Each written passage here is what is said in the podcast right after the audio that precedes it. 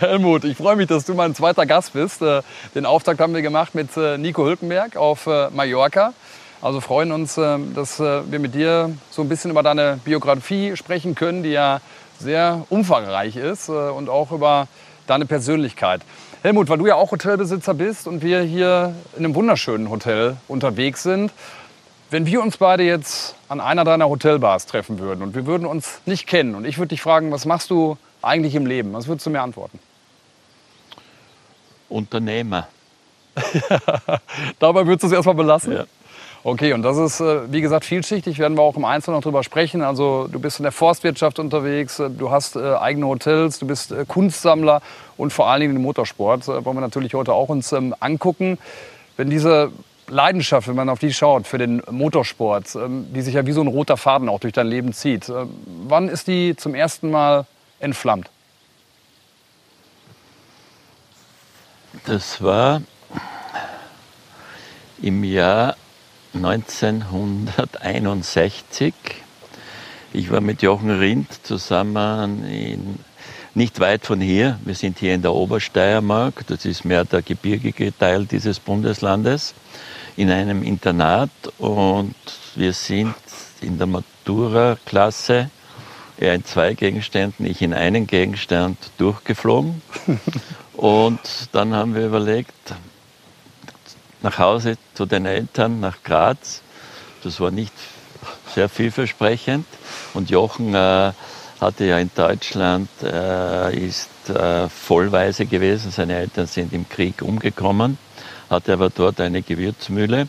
Und dann haben wir beschlossen, wir haben irgendwie mitgekriegt, in Deutschland am Nürburgring ist ein Grand Prix. Und wir sind dann losgefahren, sind irgendwann früh morgens, kann mich noch genau erinnern, Schwalbenschwanz gelandet.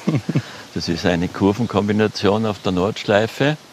Haben uns dann hingelegt auf Decken direkt an der Strecke und sind dann vom Formel 1 Lärm aufgewacht.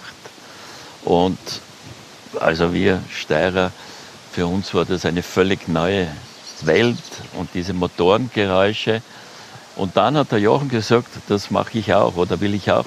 Da habe ich gedacht, jetzt ist überhaupt ganz aus, jetzt hat er schon komplett den Verstand verloren, weil wir kamen, bei uns gab es nationalen Motorsport, das waren Bergrennen oder solche Sachen, aber überhaupt nichts, was mit Weltklasse zu tun hatte. Und da kam dann diese unglaubliche Begeisterung und es waren ja auch Zeiten, wo du die unterschiedlichen Motoren erkennst. Der Ferrari klang ganz anders wie der Ford oder der Matra war eigentlich das Kreischeste all dieser, damals waren es V8-Motoren.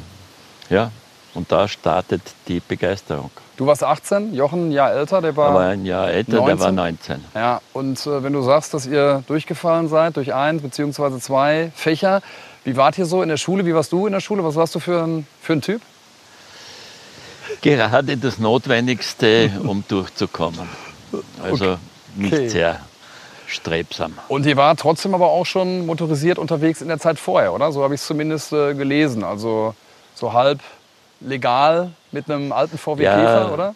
Das Internat, das war von der Schule halbe Stunde kräftiger Fußmarsch entfernt. Jochen hat sich beim Skifahren äh, den Oberschenkel gebrochen und da ist ihm von seiner Gewürzmühle ein Chauffeur mit einem VW, diesen alten VW mit dem geteilten Heckfenster, Gaspedal war seine Rolle, zur Verfügung gestellt worden, damit er in die Schule kommt und sparsam oder sagen wir wirtschaftlich waren wir schon damals orientiert, haben aus Kostengründen den Chauffeur wieder nach Hause geschickt und haben gesagt, wir haben einen Mitschüler mit Führerschein. Mitschüler haben wir schon gehabt, aber nicht mit Führerschein.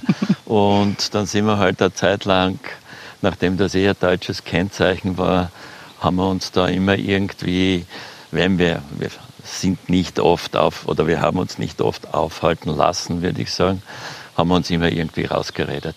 Also da war auf jeden Fall die Begeisterung schon zu spüren. Okay, jetzt gehen wir zurück äh, damals äh, zu der Zeit, wo ihr 18, 19 äh, gewesen seid, diese Leidenschaft dann nochmal vertieft habt, ähm, auch ja, dann so ein bisschen geguckt habt, dass man vielleicht damit Geld verdienen kann. Wie ging dann der Weg weiter, auch ähm, vor allen Dingen für dich? Nun, Jochen hat aufgrund seiner finanziellen Mittel es relativ rasch schafft im internationalen Formelsport Formel 2 als erstes und dann Formel 1 Fuß zu fassen. Ich musste von meinem Vater aus, der hat gesagt, zuerst musst du was Gescheites, ein Studium machen, dann, okay, ist es dir überlassen. Und in meiner Studiumzeit äh, hat es eben Jochen an die Weltspitze gebracht. Und dann habe ich das naiv umgelegt mit dem VW, war mir ungefähr gleich schnell. Ich gedacht, naja, das könnte ich auch. Und so nach dem tragischen Tod vom Jochen 1970 war natürlich in Österreich eine große, das war fast wie eine Staatstrauer. Und aber es war eine, die Begeisterung war da. Wir hatten eine Rennstrecke, damals war es der Österreichring, der wurde im Jahr 70 eröffnet. Und da gab es viel Unterstützung und dann bin ich also relativ rasch im internationalen Motorsport weitergekommen. Ich habe gelesen, dass äh, Jochen Rindt sowas wie der Urknall war für den Motorsport in, äh, in Österreich, äh, weil er alles geebnet hat, äh, diesen Weg, was du ja auch ähm, jetzt gerade gesagt hast. Äh, einmal auch noch auf Jochen zu sprechen. Du hast gerade gesagt, dieser tragische Unfall 1970, in dem Jahr, wo er auch ähm, Weltmeister wurde. Was hat Jochen für dich ausgemacht, ähm, als Freund, aber auch als Typ? Äh, wir waren gerade gestern, da gibt es diese, äh, den Gang of uh, Fame unterhalb der Rennstrecke und da sind Fotos von Alde oder von vielen Weltmeistern und eines davon Jochen und es ist unglaublich, welch charismatisches Gesicht, welch, wie ausdrucksstark er war. Und vom Jochen habe ich mitgenommen, dass man also, man, man muss alles probieren und man darf nicht von vornherein zurückschrecken, das kann ich nicht oder das geht nicht. Und aber immer positiv gestimmt.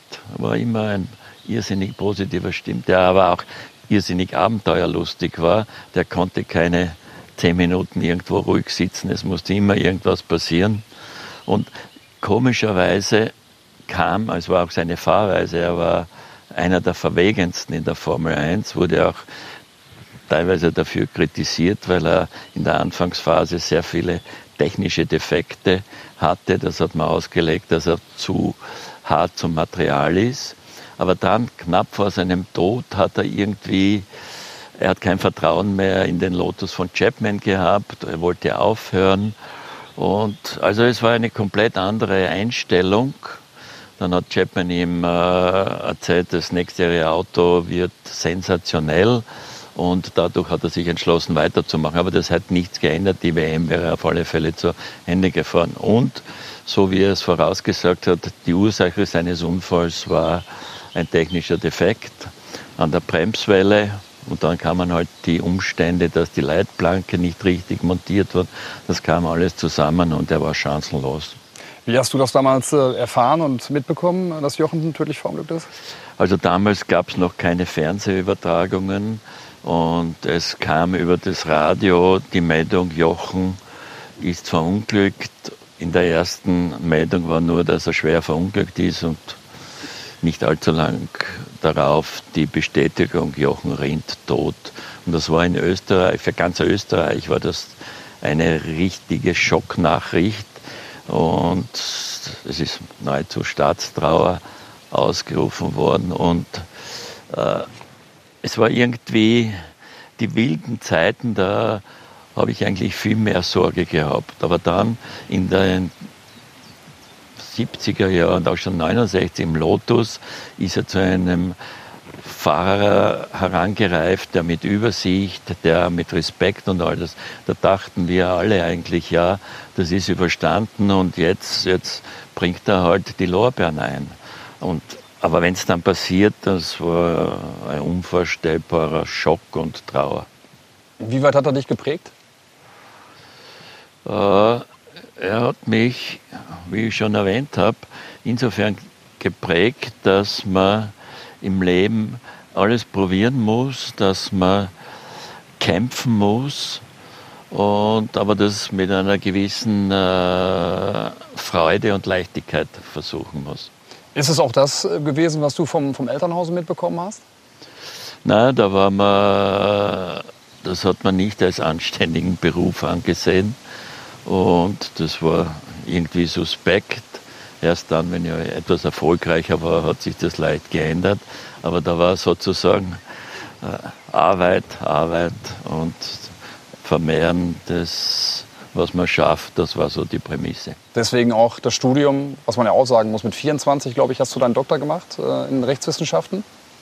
Was ja auch. Ja, ja, es war in der, in der Mindestzeit. Und im Nachhinein betrachtet war es gut, weil äh, man kann dieses Kenntnis immer brauchen und auch im Vertrag. So, ich merke es jetzt, wenn äh, ich mit Fahrern Verträge durchgehe, wie lange die brauchen, bis die das durchlesen. Das ist das eine, dass du also da geschult bist und auf die wesentlichen Punkte kommst. Und auf der anderen Seite, da sind ja doch einige Gaukler auch unterwegs, du wirst nicht mit jedem Unsinn konfrontiert, weil sie aufgrund deiner juridischen Kenntnisse schon ein bisschen vorsichtiger sind. Danach bist du dann richtig durchgestartet, auch was deine eigene Karriere betroffen hat. Äh, Glaube ich, ab den 70er Jahren dann auch selber in der Formel 1 gewesen und 71 bei, bei BRM. Nimm uns da mal mit. Was ist das, äh, was ist das für eine Zeit gewesen? Äh, das war, das ist ja schon die späten 60er Jahre. Das sind, erstens einmal sind zu der Zeit bis auf Stewart alle Sportwagen und Formel 1 gefahren. Das heißt, man ist Le Mans, Nürburgring 1000 Kilometer und all das. Und wenn man beide Rennserien zusammennimmt, sind mindestens zwei bis vier Fahrer pro Jahr gestorben und fast die gleiche Anzahl hat Verletzungen erlitten, die einen Weiterbbetrieb des Sportes nicht ermöglichen. Und also ich habe mir zurechtgelegt, ja, das ist ein absolutes Pech, wenn dir was passiert. Aber genau das Gegenteil war der Fall. Du hast ein Riesenglück gehabt, wenn da nichts passiert ist. Es waren die Autos wesentlich unsicherer. Es gab keine Carbonfire, äh, Monocoques und auch die Streckensicherung. Das war ja alles erst in den Anfängen. Es gab kaum Streckenposten, Leitschienen am Nürburgring, erinnere ich mich. Da waren Hecken und da bist du durch, da hast du ja nicht einmal das Auto gefunden manchmal. Da hat man erst suchen müssen, wo in dem Gebüsch ist das Auto. Also es waren schon äh, wesentlich wildere, sowohl was die Sicherheit, aber auch das ganze Ambiente und äh, da war nicht am Sonntag, wer ist als erstes weg mit dem Hubschrauber vom Rheinplatz, sondern wo ist die beste Party dort. was, hat dich, was hat dich fasziniert? Es war die Geschwindigkeit, das Beherrschen eines doch sehr schnellen, extremen Fahrzeugs. Und in der damaligen Zeit haben wir andere Einstellungen. Das Auto bedeutete Freiheit. Mit Auto kannst du dich bewegen. Und es ist dann auch zu einem gewissen Kultgegenstand geworden. Aber das, das Hauptding war, du warst frei und unabhängig. Und wenn du das dann natürlich in entsprechender extremer Form im extremen Sportbereich bewegen kannst, dann war das eine unglaubliche Befriedigung. Und das, der Sport ist damals schon, ich glaube, war sogar die Fahrer waren mehr heldenhaft verehrt, als das heute der Fall ist. Was war der größte Erfolg, den du in deiner aktiven Zeit hattest? War das Le Mans 1971? Der größte Erfolg war 1971 Le Mans, wo wir zu zweit gefahren sind noch. Und ich glaube, einen Rekord, der ein paar Jahrzehnte gehalten hat. Was warst du für ein, für ein Fahrer? Was war deine Stärke? Äh, ich war eher auf der riskanten Seite, habe mich technikmäßig im Nachhinein betrachtet zu wenig äh, gekümmert und auch zu wenig auf Details geachtet. Ich habe mich reingesetzt und habe geschaut, gleich, hallo, was geht. und wenn du die Partys äh, erwähnst, das ist ja auch ein Aspekt, den ich äh, eingangs schon mal erwähnt habe, dass du auch ein Kunstsammler bist. Und ich glaube, diese Verknüpfung äh, Kunst und Formel 1 bzw. Motorsport, das war zu deiner aktiven Zeit dann auch schon der Fall, oder? Dass du Künstler getroffen hast und da auch diese Faszination erweckt wurde. Ja, es waren äh, sehr namhafte äh, Künstler wie einer davon war der Jean Döngerli, da gibt es das berühmte Museum in der Schweiz, der diese Skulpturen machte und der aus Wrackteilen auch äh, äh, diverse Installationen getätigt hat. Da war Robert Rauschenberg von US, da war Frank Stella, also die waren sehr oft bei den Grand Prix Und dann war ein Österreicher, der Staudacher. Und mit denen hat man halt, die waren da, waren fasziniert. Ich auf der anderen Seite war fasziniert, was die machten, weil das ist ja auch ein Leben, das sich im Extrem abgespielt hat. Und da habe ich also den Kontakt und auch die, das Interesse und die Intention zur Kunst hingefunden. Du hast, glaube ich, in deinen vier Hotels vor allen Dingen auch die Kunst dann ausgestellt. Wie viele wie viel Werke sind das, Pi mal Daumen, die du mittlerweile in deiner Zeit gesammelt hast? 1500. Okay, also schon eine Menge, äh, die du da, die du da hast. Und, ähm, was macht für dich die Faszination aus, äh, wenn, du, wenn du die Bilder siehst, wenn du, wenn du die Kunst siehst? Was ist das? Also ich kaufe aus dem Bauch heraus, das muss mir zusagen. Und es ist, äh, jeder Künstler drückt sich anders aus und du kriegst andere Eindrücke. Aber es ist auch, wenn ich Zeit habe und so durch die Hotels gehe, dann kommen Erinnerungen wach, wo das Bild gekauft, also ich kaufe sehr viel, oder wenn ich noch mehr Zeit hatte, bei den Künstlern direkt in Ateliers.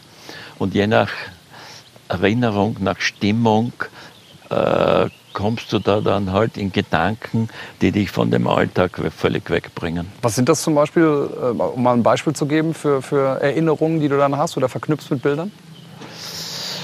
Äh, das sind Erinnerungen an Künstler beispielsweise, die großartig in ihrer Kunst waren, aber privat auf gut Deutsch sich zu Tode gesoffen haben.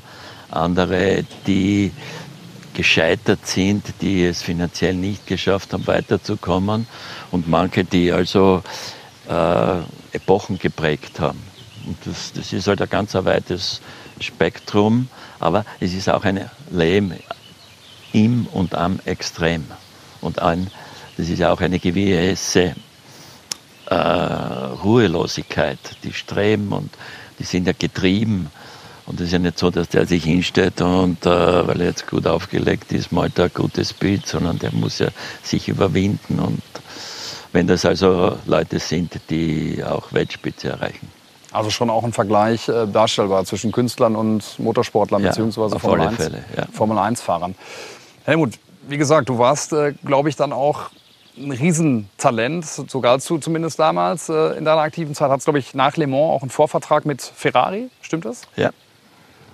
Warum ist das dann nicht zustande gekommen? War das dann der Frankreich Grand Prix? Der also ich habe äh, hier am Österreich Ring bin ich für Regazzoni bei Ferrari im Sportwagen-Team eingesprungen und äh, war auf Pole Position im Regen mit dem Ferrari und habe dann die Formel 2 äh, 2 Liter Sportwagen Europameisterschaft gewonnen und im Formel 1 ist auch aufwärts gegangen und habe dadurch das Angebot bekommen und wir waren eigentlich Handelsein. Und dann habe ich den Unfall gehabt in Clermont-Ferrand, wo es in der Anfangsphase noch Hoffnung gegeben hat. Aber irgendwann habe ich realisiert, das wird nichts mehr und das Auge ist dahin. Und damit war natürlich, ja, ist eine Welt zusammengebrochen, weil in der Phase äh, war das Rennfahren das Ein und Alles. Dass es dann auch ein anderes Leben gibt. Äh, das habe ich dann erst im Nachhinein kennengelernt und bin auch froh, dass ich das, vielleicht diesen Übergang so brutal, ich bin nicht froh, dass ich es so brutal erleben musste, aber das hat mich in die Realität zurückgebracht und habe dann den Motorsport halt anders von der Managerseite her gesehen, aber bin immer noch in der Faszination treu geblieben. Kannst du dich noch erinnern an an das Geschehen, an das, wie es äh, passiert ist 1972 in, in Frankreich. Äh, Ronny Petersen, glaube ich, der vor dir war im, im Auto, einen Crash hatte, äh, Steine, die... Ich habe das erste Mal das neue Chassis bekommen und war auf Anhieb schnellster BAM, fünfte oder sechste in der Startaufstellung, irgend sowas. Und Clermont-Ferrand ist eine sehr wilde Strecke, in, äh, ein bisschen außerhalb von Clermont. Und ich habe einen 12-Zylinder-Motor gehabt und ich kann mich erinnern, dass 280 Liter Benzin oder so eingefüllt wurden.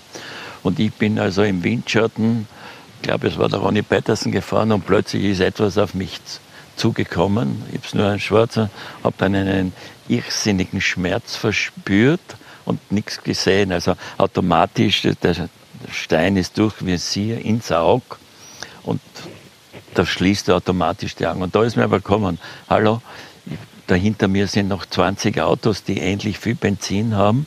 Wenn ich jetzt nicht irgendwas äh, mache, dann bin ich tot und der Rest ist auch nicht in einer guten Situation.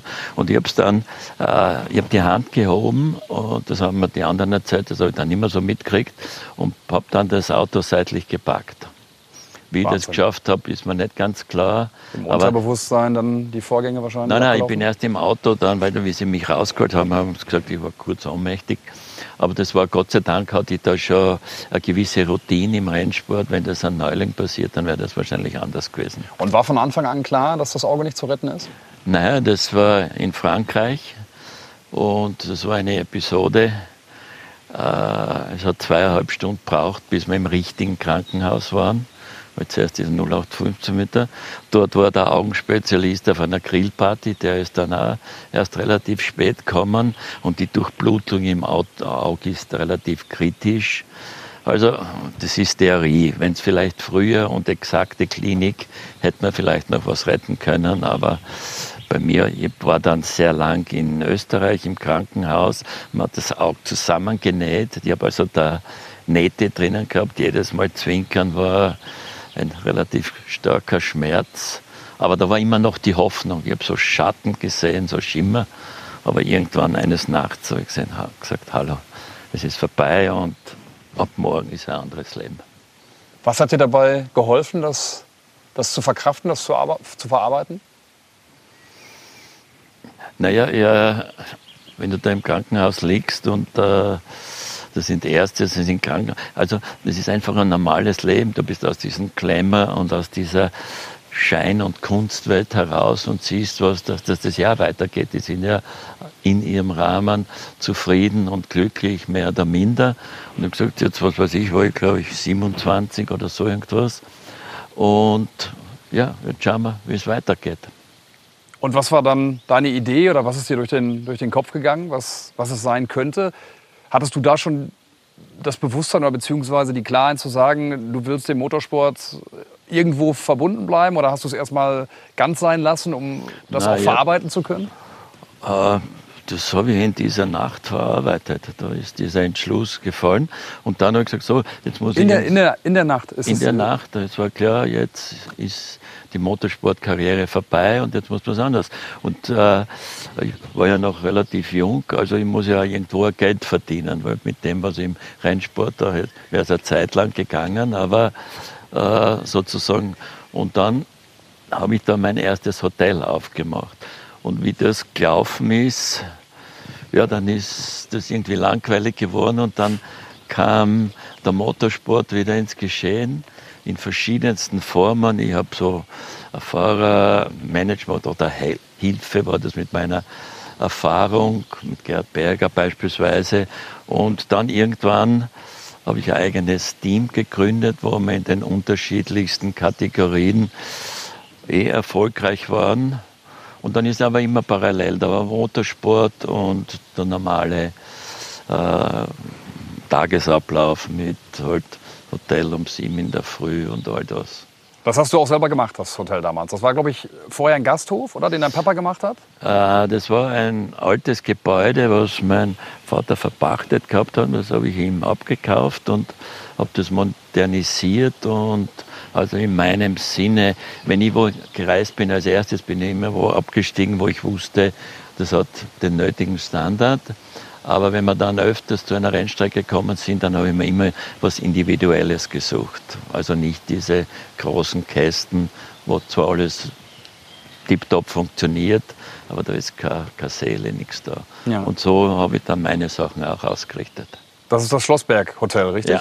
Ja, das Kunsthotel, ne? was deine Tochter, glaube ich, führt mittlerweile, Das oder? führt jetzt meine Tochter, ja. Ja, und die drei weiteren Hotels, auch als kleine Randnotiz, glaube ich, äh, alle betrieben und geführt von, von jungen Frauen. Von, ja, und ich bin da sehr offen. Und auch von den drei, oder meine Tochter ist auch, also wir haben von den vier Direktorinnen drei Quereinsteiger. die also nichts damit zu tun hat. Und die haben große Freiheiten. Wollte ich gerade fragen, wie bist du als, ja, als Chef? Also ich meine, das wird vorgegeben, was unsere Ziele sind. Und dann haben sie aber die Freiheit, die suchen sich auch ihr Personal selbst aus, weil sie müssen ja die Auslastung und die Qualität, die Qualität wird vorgegeben und es wird gewisse Sachen, also vor allem wir sind auch Architektur, Design orientiert und da darf nicht jeder nach ihrem Geschmack einkaufen. Also da sind sie, ja, wenn sie dann sich entwickeln und ich sehe, sie machen das richtig, dann sind sie da auch schon sehr frei. Und äh, suchen die aber trotzdem auch mal den Rat bei dir? Ja, wenn es um Richtlinien geht, in welche Richtung gehen wir, wie, oder so in der Pandemiezeit, wie machen wir das mit dem Personal. Und wir haben, also da gab es in Österreich relativ gute Unterstützungen und wir mussten niemanden entlassen. Helmut, zurück zum Motorsport. RSM Marco, glaube ich, war das Team, von dem du gerade gesprochen hast. Ne? Hat erfolgreich in, in, der DTM, äh, in der Formel-3-Serie, in der deutschen, aber auch in der, in der internationalen. Äh, ne? Also da hast du dir deine ersten Sporen dann äh, verdient als, äh, als jemand, der sein eigenes Team hat. Und dann kam irgendwann das Treffen mit Dietrich Mateschitz, äh, bekannt als äh, Red Bull-Gründer, großer Visionär, der sein Geld, was er ja, für das Marketing auch ausgeben wollte, dann auch in den Motorsport äh, bringen wollte. Erinnerst du dich noch an das erste Treffen und wie es da zustande kam, dass, dass, ihr, dass ihr zusammengearbeitet habt? Ich glaube, das Jahr weiß ich jetzt nicht mehr.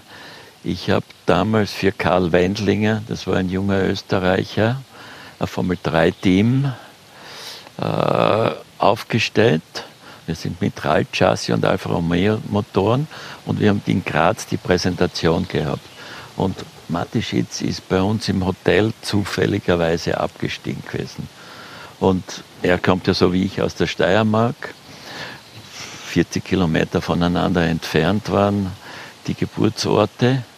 Und irgendwie bin ich da mit ihm ins Gespräch bekommen, habe natürlich gefragt, ob man da nicht irgendwie sponsoringmäßig, und er hat gesagt, nein, die Firma ist im Aufbau, es ist noch zu früh, aber da ist dann halt der Kontakt zustande gekommen und irgendwie hat sich das weiterentwickelt und dann kam es zur Gründung des Red Bull Junior Teams.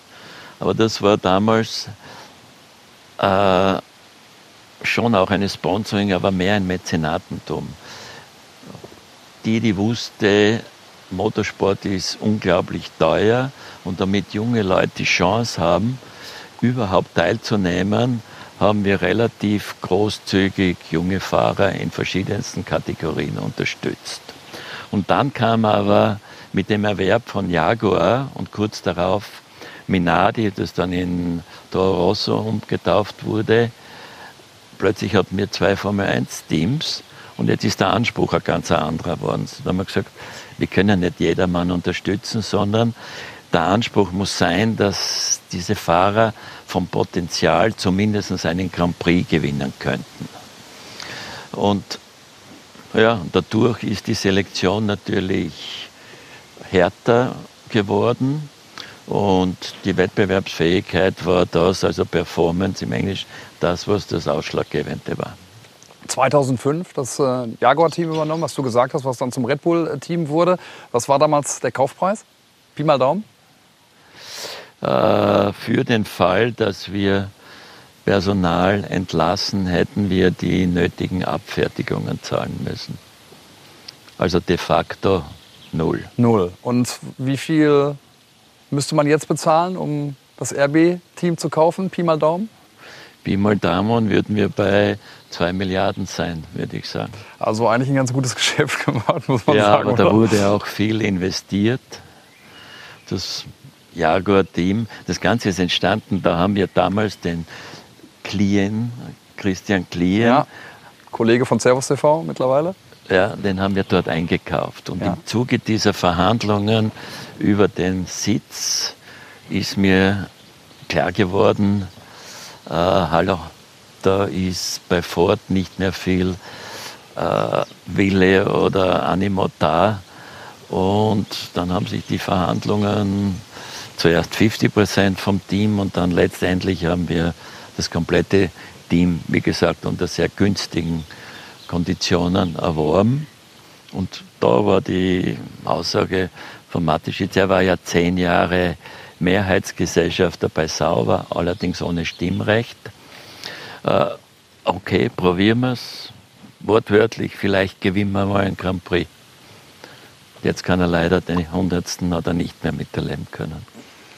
Helmut Jochen Rindt hast du erwähnt, hast gesagt, welchen Einfluss er auf dein Leben hatte, auch als, als Motorsportler, aber auch als, als Mensch. Ähm, Didi Mateschitz ist, glaube ich, der Zweite auf der gleichen Ebene, der einen großen Einfluss hatte, mit dem du wahnsinnig eng zusammengearbeitet hast. Was war es äh, bei Didi, was, was dich fasziniert hat oder wo du sagst, wow, das hat, den, das hat ihn ausgemacht? Äh, diese positive Grundeinstellung zu allen und der nicht ein Jahr, der Jahre, fünf, zehn Jahre vorausdenken konnte. Und diese Visionen, die mir nicht immer klar waren, aber das hat er klar gesehen, wie sich der Sport beispielsweise entwickeln wird oder wie sich das auch marketingmäßig auf das Produkt auswirken wird. Und die positive Grundeinstellung, wenn wir in der Anfangszeit hatten wir Rück, äh, Schläge. Er hat gesagt, nein, das wird schon. Also es war immer eine Aufmunterung da. Er hat auch schimpfen können, keine Frage. Fehler zweimal, das ist überhaupt Grundtendenz. Zweimal darf man nicht den gleichen Fehler machen. Aber generell und er ist mit uns, oder sagen wir so, mit dem Team mitgewachsen. Er hat alle das mitgetragen. Und ich meine, das war ja nicht ganz einfach. Ich habe ihn nach dem ersten Meeting bin ich zurückgekommen und habe gesagt, mit dem Management, das müssen wir komplett auswechseln. Und habe dann als Team Principal den Christian Horner gebracht, der in der Formel 1 null Erfahrung hatte. Der war sehr erfolgreich in der Formel 3000. Da war er schon etwas skeptisch. Aber Du kanntest ihn, weil er Widersacher von dir auch, glaube ich, war, ne? oder? Zwei in der Formel, Formel 3? Nein, nein, da, hab ich, da war schon das Red Bull Junior Team und wir hatten Fahrer bei ihm. Okay. Auch in einer gewissen Zeit war er auch ein Konkurrent, ja. ja. Aber da und aber das war auch schon der Ansatz. Äh, er hat gesagt, wir machen das anders, auch unsere Energy Station. Äh, das nicht so relativ kleines Campingbusartiges Motorhome, wo du deine Gäste empfängst. Und das, wir, das war uns auch bald klar, nachdem wir dieses Junior-Team hatten, wir kaufen keine großen Stars ein, wir machen Stars jetzt. Mhm. Äh, relativ überheblich gesprochen, was ja, Gott sei Dank, geklappt. was auch geklappt hat. Ja. Ja. Was würdest du sagen, was so im Nachhinein für dich auch wichtig war, unter, unter Didi Mateschitz zu arbeiten und auch so erfolgreich zu, zu, zu sein, war es vor allen Dingen auch die Freiheit, die er dir gegeben hat äh, und deine Kompetenz zu sehen und dich dann in dem Bereich auch wirken zu lassen. Wenn du sagst, du hast Christian Horner geholt, du hast einen Blick mit Sicherheit dann auch für Talente. Später kam Adrian Newey mit dazu. Aber ja, oder beispielsweise, ich gerade so, du ist jetzt ein 16-Jähriger und der ist für mich Jahrzehnte Talent und den setzen wir ins Auto. Und ja, gut, machen Max wir. Verstappen war das, glaube ich. Ne? Ja, und dann habe ich gesagt, jetzt äh, ist ein gewisser Umbruch da in der Formel 1 und wir können den Verstappen auf wie viele Jahre? Sechs oder, also für Formel 1 Verhältnisse irrsinnige lange Zeit einen Vertrag abschließen. Und ich habe gesagt, das ist für uns eigentlich der wichtigste im Team. Weil wenn du so einen Ausnahmefahrer hast, für den will jeder arbeiten, da ist die automatische Faszination, die Leidenschaft, das geht über das ganze Team über. Ich gesagt, ja, machen wir. Und das waren alles zehn Minuten Gespräche. Was ist deine größte Gabe, ähm, Helmut, als als, als jemand, der jetzt gerade als äh, Berater des Red Bull-Teams unterwegs ist, aber auch ähm, in der Phase damals bei Didi Mateschitz? Was ist dein größtes Talent? Ich glaube, die Leute zusammenbringen und dann diese Visionen entsprechend umzusetzen. Das muss man manchmal mit Taktik, manchmal mit, mit Charme, aber manchmal auch mit einer gewissen Härte machen. Und was brauchst du, um deine beste Version abrufen zu können? Ah, jetzt kommen wir zur Forstwirtschaft. Ich gehe in den Wald, äh, arbeite dort auch manuell und da erhole ich mich unglaublich. Äh, das ist auch wieder ganz was anderes, weil äh, du schaust haupt, hauptsächlich zu den Wipfeln auf, fliegst dann natürlich wieder über irgendwelche Wurzeln und dergleichen. Aber das lernt man auch, dass man da sozusagen dreidimensional sieht. Aber das ist wieder eine ganz andere Welt, wo es in, ja, äh, wenn man da jetzt schaut, in diesem Park, die meisten Bäume sind 80 bis, oder der ist sogar sicher 140 Jahre alt. Also da musst du in ganz anderen Dimensionen und Zeiten denken. Aber letztlich ist das Gleiche. Äh, wir machen also eine sehr intensive Waldpflege. Das heißt, die Bäume, die weniger gut sind, aber andere wertvollere Holzbäume im Wachstum hemmen, werden aussortiert und die guten werden gepflegt, entastet und dergleichen. Das gleiche wie mit Fahrrad. Wenn du einen hast, wo du siehst, da ist das Potenzial, da ist der Stamm gut, ja. Dann kann er sich entwickeln. Aber ich meinte das viel mehr, was brauchst du auch von von deinen Vorgesetzten, in Anführungsstrichen, um deine beste Version abrufen zu können? So dass du sagst, du fühlst dich so wohl, dass du wirklich ähm, all dein Potenzial abrufen kannst. Ja, das muss äh, Verhältnis auf Vertrauensbasis sein. Und äh, also in einem engen Korsett mit Vorschriften oder sowas funktioniere ich nicht. Wie ist die Situation jetzt gerade für dich? Äh, nach die ist nach Matischitz äh, natürlich hat es eine Änderung im Firmengeflecht gegeben, was ja auch logisch ist. Aber das äh, klappt gut. Wir haben bei Red Bull Racing äh, die nötigen Freiheiten behalten, haben zusätzliche Mittel für Erweiterung des Campus. Also, und ich glaube, Newey und Horner sind ähnliche Freigeister also das klappt, wir übernehmen die Verantwortung und wir liefern aber auch ab. Adrian Newey hast du gerade angesprochen, neben Christian Horner und Max Verstappen jetzt gerade. Ist es der entscheidende Faktor, dass ihr diese Erfolgsgeschichte schreiben könnt, den 100. Sieg, den ihr eingefahren habt äh, in Kanada. Ihr seid kurz vor dem dritten Titel in Folge, was, äh, was den Max Verstappen anbetrifft. Welche Bedeutung hat er, Adrian Newey? Hat ganz große Bedeutung, weil er der universellste Techniker ist mit unglaublicher Erfahrung. Der hatte schon Ground-Effekt-Autos und ist oldschool. Der zeichnet ja am Zeichenbrett. Aber ich glaube, das, was, dass wir in so kurzer Zeit 100 Grand Prix, ich glaube, wir sind das Teams, das es in der kürzesten Zeit erreicht hat, ist die Kontinuität. Horner ist 19 Jahre, Newey 17 und ich noch ein Jahr oder noch mehr dazu. So, aber das war Die 19. Immer, Saison ist es, glaube ich, von dir jetzt mittlerweile. Ja, aber ich war schon ein bisschen vorher, vorher auch dabei. mit als Berater dabei. Ja. Und das macht natürlich auch viel aus, wenn die Leute sehen, da ist Kontinuität. Und generell gilt da Handschlagsqualität. Das hat man auch von Matisch jetzt. Ich habe äh, ja, 18 Jahre keinen Vertrag gehabt. Jetzt hast du einen? Jetzt Kannst du aber auch mitleben mit der Situation. Ja, ja, das geht. 100 Sieger hast du angesprochen. Wenn du jetzt so mal zurückschaust, was war der emotionalste? Da gab es viele. Ich meine, natürlich der erste in China, gleich ein Doppelsieg. Sebastian Vettel, Mark Webber? Sebastian Vettel, Mark Webber. Dann ah, wieder Abu Dhabi 2010. Die WM wurde in der letzten Runde entschieden. Und Sebastian war eigentlich der Überraschungssieger. Mark Webber hatte mehr Punkte, Alonso hatte noch mehr Punkte.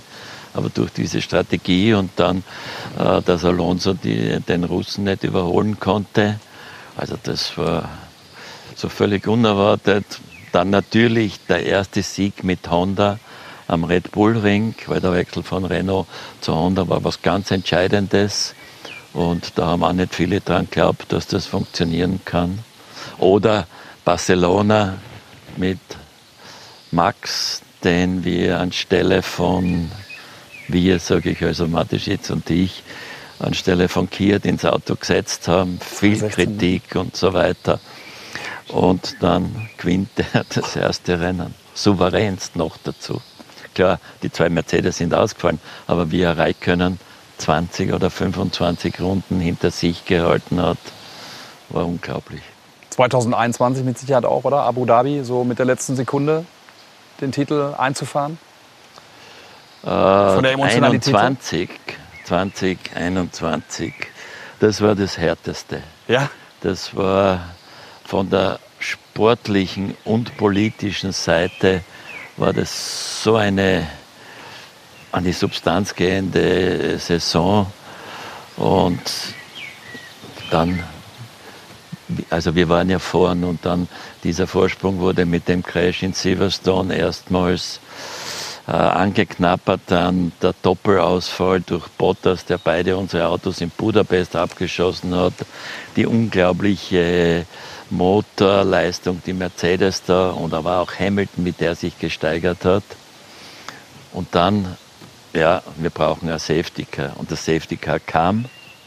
Wir haben dann Reifen gewechselt. Mercedes hat nicht Reifen gewechselt und mit dem Restart war klar, dass der Max mit frischen äh, Reifen das gewinnt. Und dann Helmut, wenn du sagst, das war die erste Saison äh, für dich, äh, hast du das gespürt dann auch der, während der Saison, in der Saison, dass es dir ja, an die Substanz eine, gegangen ist? Dieser Zweikampf war, auch mit, mit Toto Wolf, auch verbal, was, was ja, da ich sage, es war sowohl sportlich als auch politisch, war das alles am absoluten Limit. Und da war eine Anspannung. Es hat, bei den Rennen hat von uns kaum einer eine Nacht durchgeschlafen. Und das waren ja auch dann, äh, ja, es waren Crashes und, und, und. Deine ganze Karriere, Toto Wolf, ist der so der, der härteste Widersacher Na, das gewesen? Ist, äh, Toto Dein Wolf, Landsmann? Toto Wolf ist erst seit einiger Zeit da, aber das hat sich dann halt äh, konfrontiert und es war nicht gerade ein schönes Ende dieser Meisterschaft. Aber für uns und vor allem für Max war es eine unglaubliche Erleichterung und er ist von dem Meistertitel an stetig weitergewachsen. Er fährt mit wesentlich mehr Übersicht. Diese Aggressivität, die in dieser 21er Saison, also in jedem Rennen, in jeder Runde spürbar war, die ist jetzt weg. Das ist ein ganz anderes. Es kommen diese Erfolge und diese Leistung mit einer Leichtigkeit, würde ich fast sagen. Helmut, auf deine beiden Weltmeister dann zu sprechen zu kommen, Max und Sebastian. Sebastian viermal Weltmeister geworden, Max zweimal, wie gesagt, jetzt auf dem Weg zum, zum dritten Titel. Wo sind Unterschiede bei den beiden festzumachen? Ja, die sind komplett konträre Persönlichkeiten. Sebastian war viel analytischer, hat mit einer Akribie in der Technik gearbeitet und alles genutzt, was die Technik hat bieten können. Der Max ist der intuitivere, der also, ja, der fährt gleich einmal raus, da sieht man, wenn es nass ist, der braucht keine Anwärmphase, Eingewöhnphase, der ist in der ersten Runde zwei Sekunden schneller wie jeder andere. Und sie sind auch in ihrer Lebenseinstellung, äh, Max nimmt eigentlich alles viel lockerer und lebt sein komplett sein Leben für sich, was der Sebastian auf seine Art und Weise auch gemacht hat.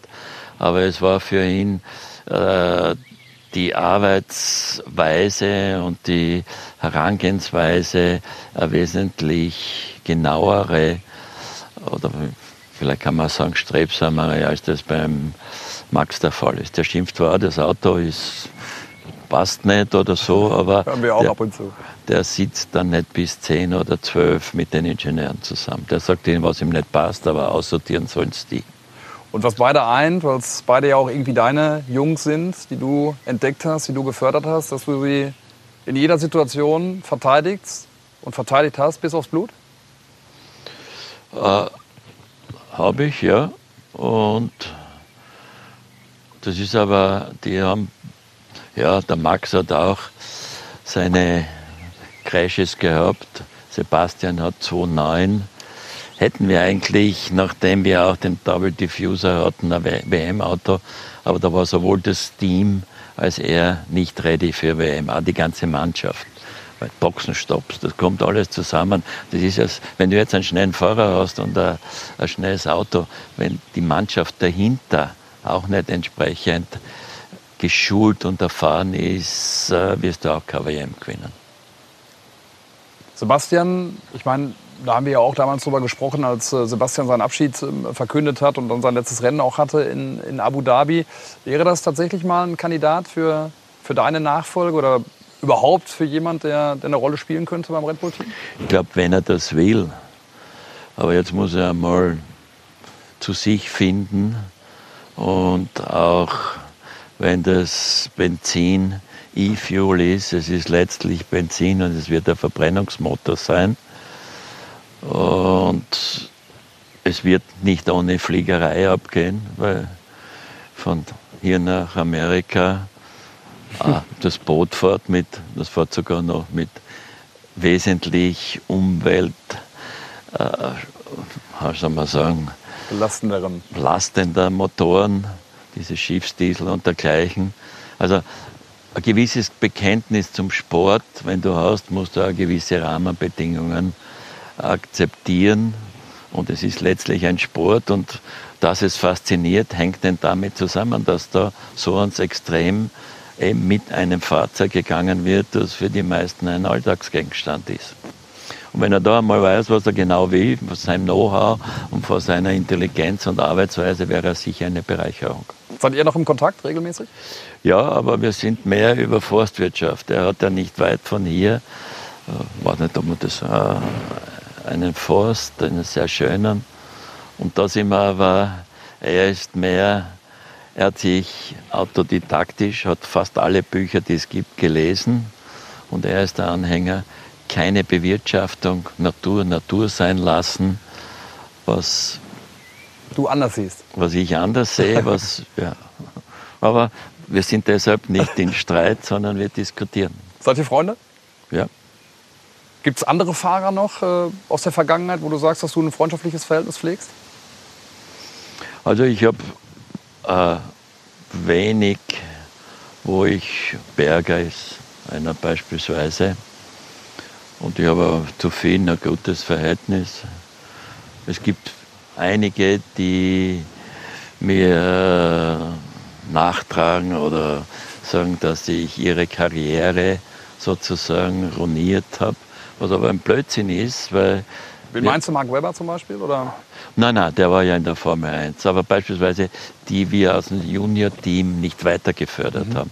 Nur 98 Prozent dieser Leute, die wir gefördert haben, sind immer noch im Motorsport mhm. tätig. Die machen also das, was sie lieben. GT oder LMP2 oder Formel E verdienen mehr Geld, als sie wahrscheinlich im zivilen Beruf verdienen könnten. Aber die Formel 1 hat halt nicht geklappt, aber das sind halt nur, nur 20. Gibt es eine Entscheidung, wo du im Nachhinein sagst, bereue ich, äh, da war ich zu hart oder da ist mir jemand durch die Lappen gegangen? Gibt es einige, aber da will ich jetzt nicht nennen. okay, Helmut, dann ähm, nähern wir uns auch so langsam äh, dem Ende. Du bist 80, du bist äh, fit wie nie, ähm, hast du allen Themen immer eine gute und spannende Meinung. Ähm, wie ist deine Vision für die, für die nächsten Jahre? Wie lange willst du das noch machen, was du, was du jetzt machst? Und kannst du dir überhaupt ein Leben nach der Formel 1 vorstellen? Auf alle Fälle, ich habe so viele Projekte. Das ist aber nicht Taubenfüttern oder Golf spielen, sondern die sind wirtschaftlicher Natur, die mich auch in der Welt herumbringen, zumindest in Europa. Und die Formel 1, solange ich da einen positiven Beitrag leisten kann, solange die mich auch wollen und ich körperlich als auch geistig fit bin, äh, ja.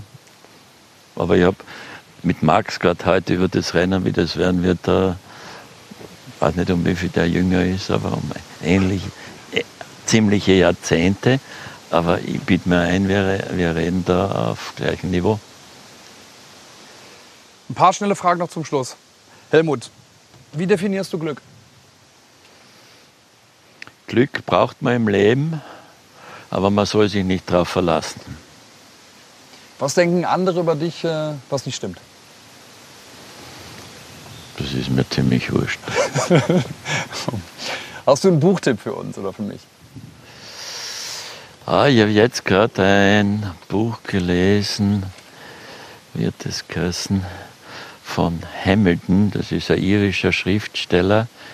Ich glaube, die Rebellion Das ist basierend auf einer Lebensgeschichte von Josef Roth, dieser berühmter äh, jüdischer Schriftsteller österreichischer Provenienz. Das war gerade das letzte, das ich gelesen habe. Worum geht es da? Es geht darum, dass äh, eine junge Amerikanerin ein Buch von jo, äh, Josef Roth von ihrem Großvater übertragen bekommt. Und er sagt, auf dieses Buch musst du sehr aufpassen.